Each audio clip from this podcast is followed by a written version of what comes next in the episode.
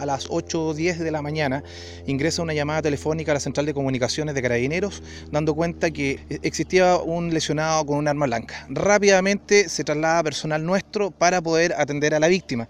Lamentablemente al llegar al lugar constatan que se trataba de una persona masculina que está sin vía al interior de este domicilio.